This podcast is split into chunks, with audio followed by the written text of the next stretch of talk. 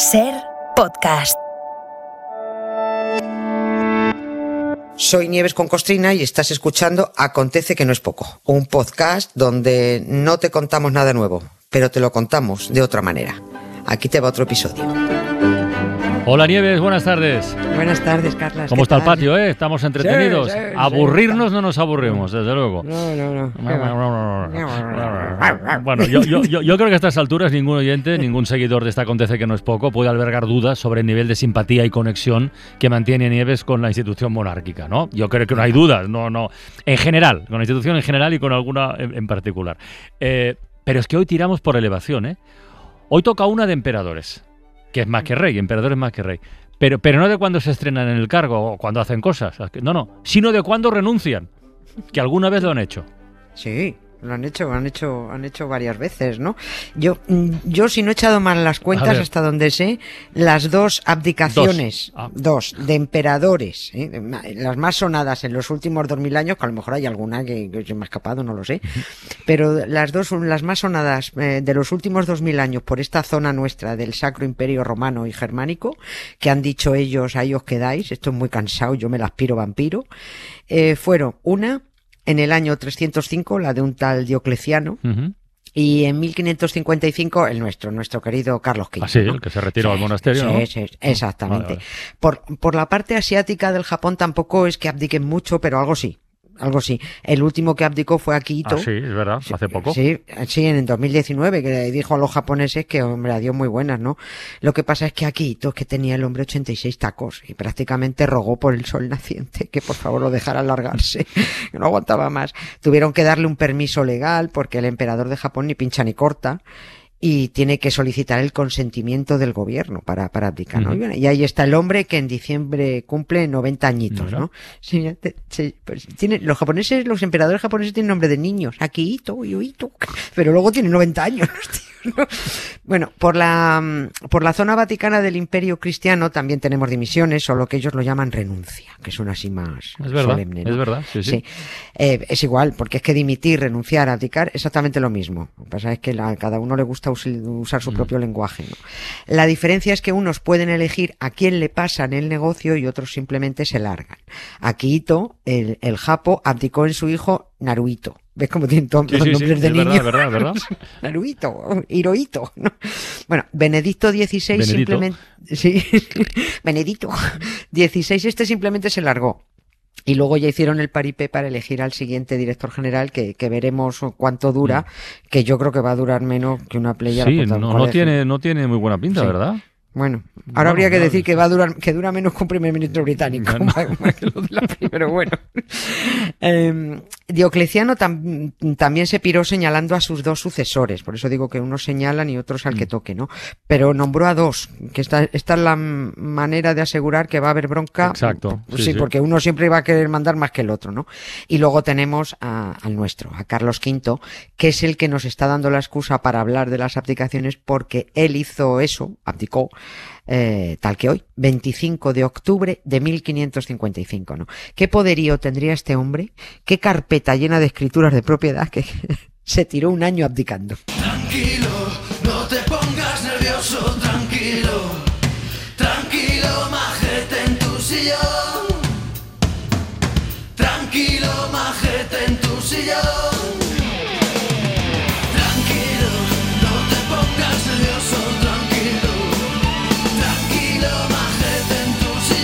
No nos pongamos nerviosos. Venga, oye, alguna vez hemos hablado de, de su retiro en Justo, es verdad, por eso Sí, me acordaba, sí, es cierto. en Extremadura. Y sabíamos que Carlos V se retiró porque estaba harto y cansado. Pero lo de estarse un año abdicando, ¿eso por qué? ¿Qué, qué- qué es Por cosas de papel? Ah, por el papeleo. Claro, vale. que imagínate, ¿eh?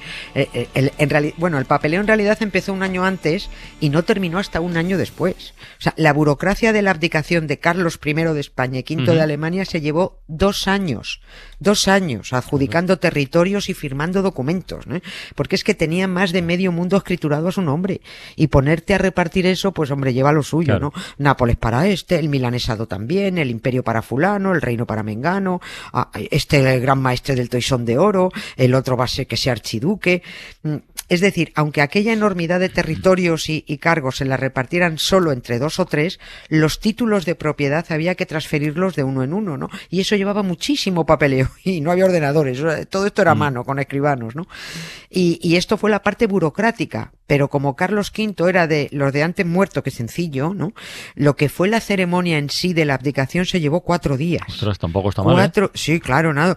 Porque es- eh, por eso se conocen como las abdicaciones de Bruselas, no la abdicación, las abdicaciones de Bruselas, así en plural, ¿no? El 25 de octubre de 1555 comenzó Carlos mm, a abdicar y no paró hasta el 28.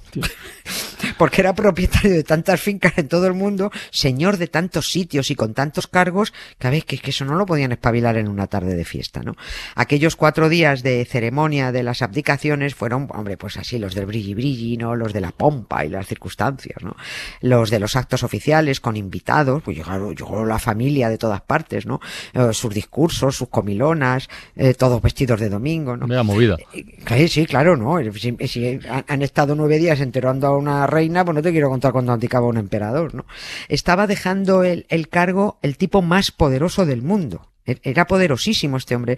Era un rey y un, y un emperador renunciando además a todos sus poderes por las buenas, sin que lo hubieran pillado robando ni con un amante cazando elefantes. O sea, que yo era inaudito, Inaudito. totalmente. Oye, pero una duda, Nieves. O sea, ¿y por qué Carlos V le deja a su hijo Felipe II el reino, digamos, Sí, ¿no? sí. Y al otro la corona imperial. Quiero decir, lo lógico sería dejárselo todo a uno, ¿no? Porque ¿a a quién le dejó el imperio, por cierto? ¿A quién era? Claro. Fernando, el hermano, ¿no? A, Fe- a- a Fernando, a su hermano Fernando. A ver, si es que la cantidad de fincas que reunió aquel hombre no había quien las manejara. Yo creo que eso se dio cuenta él, ¿no? Ver, mira, Felipe II, eh, el hijo se tiró todo su reinado en guerra eh, menos seis meses. Bueno, pues Carlos V estuvo todo su reino guerreando. Todo, todo su reinado. Cuando no era aquí era allí, cuando no era más allá, ¿no? El problema de tener mucho es que te lleva mucho tiempo defenderlo para que no te lo, para que no te lo quiten, ¿no? Y vista la experiencia en su propio pellejo, pues dividió los territorios. Eh, que, es que Carlos V se llevó currando desde que cumplió los 16. ¿eh? Eh, 40 años mandando en medio mundo de lunes a lunes. Abdicó con 56 tacos y parecía que este hombre que tenía 80. Que daban ganas de decirle eso de ya verás cuando llegues a la edad que aparentas, tío. Hay, hay que reconocer que lo suyo fue un palizón, ¿eh? porque estaba hasta los mismísimos de la política, estaba empachado de viajar y de guerrear, estaba cargado de achaques, con las hemorroides haciéndole la Sí, vida eso lo contaste una vez, sí, sí. sí, sí, sufriéndolas en silencio, además, ¿no? Según el recuento que el propio Carlos V hizo en los discursos de, de aquel 25 de octubre de 1555, y estas son sus palabras, dijo, desde que fui mozo, Nueve veces fui a Alemania, seis a España, siete a Italia, diez he venido a Flandes, cuatro a Francia, dos a Inglaterra, dos más fui contra África. A ver, es- es- esto cansa solo, Sí, sí. solo escucharlo. No había ¿no? aviones entonces, ¿no? Claro, pues, pues hay que imaginarlo encima yendo y viniendo a caballo. Insisto, con almorranas, ¿no? Y además, cuando Carlos V abdica, eh, su hijo Felipe, en ese momento era rey consorte de Inglaterra. O sea, estaba casado con su tita, con la, con la reina. María Tudor, ¿no? Y si aquella unión se daba bien, que no se dio, no se dio, en cuanto juntaran todas las propiedades de las coronas de Castilla y de Aragón que le caían a Felipe, con las de Inglaterra que tenía su mujer, madre mía lo que había ahí, ya había bastante, ¿no? Con eso ya tenían suficiente. Por eso Carlos V le pasa los territorios del imperio a su hermano Fernando, al que por cierto conoce muy poquita gente, ni Dios.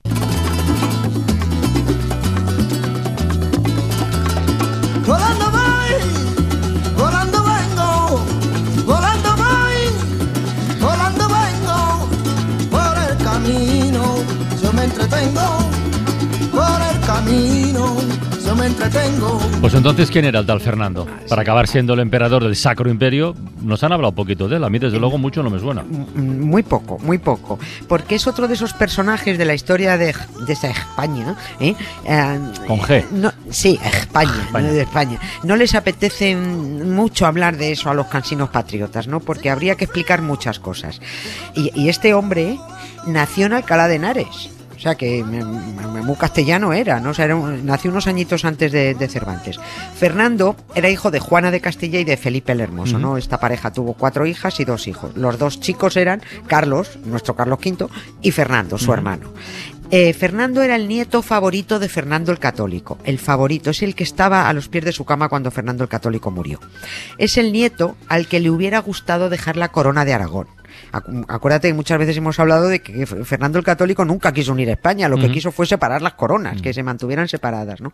Bueno, pues llegó a nombrarlo heredero. Fernando llegó a ser heredero de la corona de, de Aragón porque a Fernando el Católico no le parecía bien que fuera Carlos, que, que, que se estaba criando en Flandes con los extranjeros, que no hablaba ni papa de castellano, ni de catalán, por supuesto, mientras que Fernando hablaba castellano de corrido y era muy mucho español, ¿no?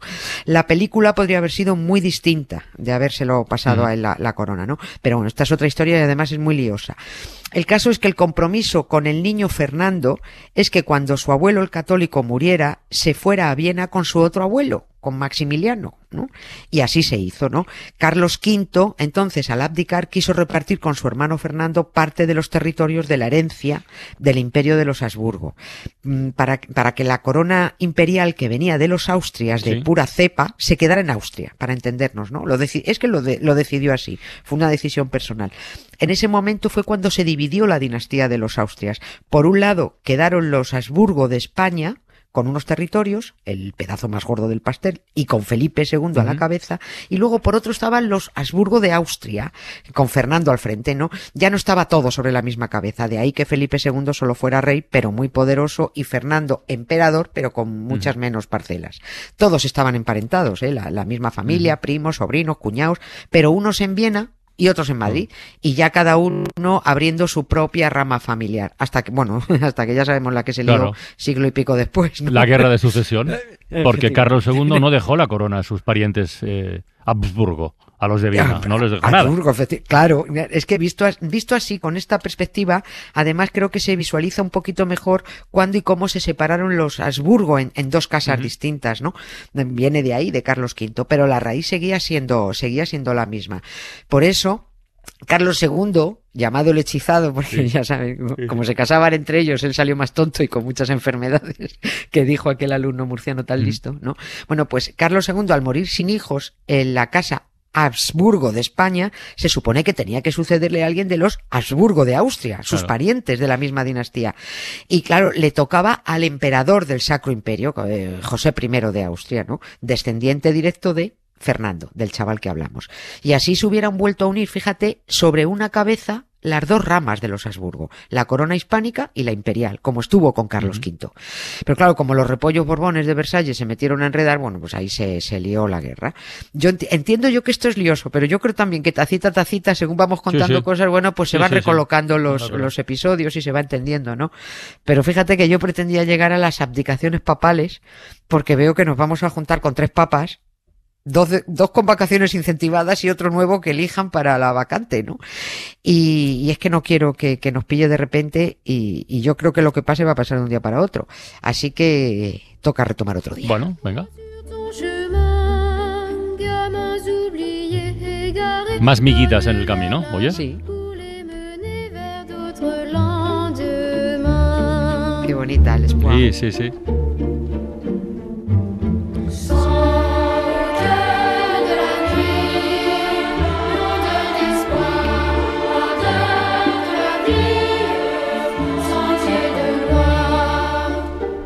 Pues nada, Nieves con Costrina. Hasta mañana. Mañana más. Un beso.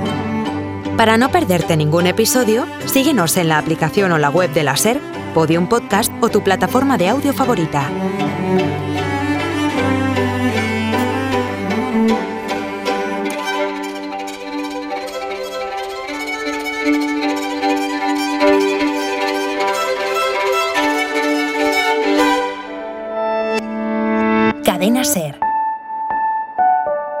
La radio.